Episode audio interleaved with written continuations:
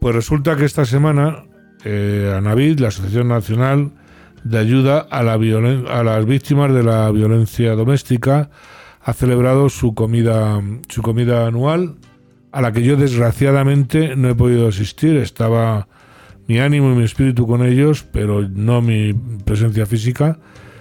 Y eh, desgraciadamente, y bueno, pues queremos hoy, a cuenta de esa celebración, traer otra vez a Naviz a estos micrófonos. Es una asociación que tiene un mérito impresionante, que está luchando sola contra viento y marea y en contra de esa ideología dominante, ideología que incluye la ideología de género, ese invento, ese constructo, esa mentira.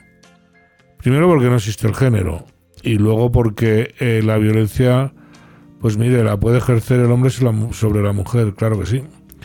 Y la mujer sobre el hombre, ¿eh? también hay casos. Y sobre el abuelo y el hijo sobre los padres, etcétera. La violencia mm, tiene múltiples direcciones. Entonces me vais a decir, bueno, pero tú vas a negar la violencia machista, como se ha hecho ahora en los acuerdos en las elecciones para llegar a una entente. Miren, la violencia machista existe en tanto y cuando existe el machismo.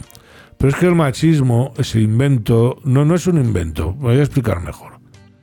El machismo ya hace mucho tiempo que en la cultura española, eh, está erradicado. El feminismo hizo su labor, su gran labor, y gracias a Dios la mujer está en igualdad de derechos que el hombre. Que puede existir un residuo de, violencia machista de la, del hombre hacia la mujer, sí, sin lugar a dudas. Que hay una violencia machista del hombre hacia la mujer por ser mujer, bueno, vamos a acordarnos de esta chica de Badalona, a la que violaron unos inmigrantes, creo que del norte de África, o vamos a acordarnos de tantas y tantas situaciones que se dan entre los que más ejercen la violencia eh, machista, que son grupos de otras culturas que vienen aquí y no se asimilan. Entonces, hacer tabla rasa con los hombres es una barbaridad usted haga, diga que hay culturas que no han tenido eh, pues esa eh, visión o ese cambio que el feminismo trajo hace mucho. Y por tanto siguen ejerciendo esa violencia. Pero tabla rasa no. Tendrán ustedes que hacer algo para educar a esos intocables. Pero nada más. O sea, no vengan con, con historias, señora Montero, que gusto va a dar perderla de vista perderla de vista. Espero que la manden ustedes, me da igual a lo que cobre y lo que tengamos que pagar. Australia a, no sé, a educar canguros, pero que se vaya lejos, porque ha hecho un daño a las mujeres vamos, que no se puede cuantificar. Em, muy mal.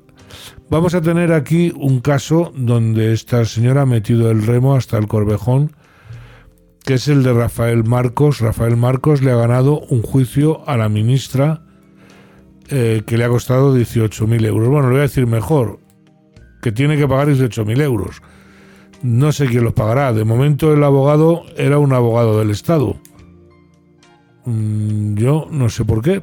Tendrá, no me sé si tiene derecho o no tiene derecho. Si lo tiene, me sigue pareciendo un abuso. Esa señora eh, puede ir llamando lo que quiera a quien quiera pero en este caso ha palpado.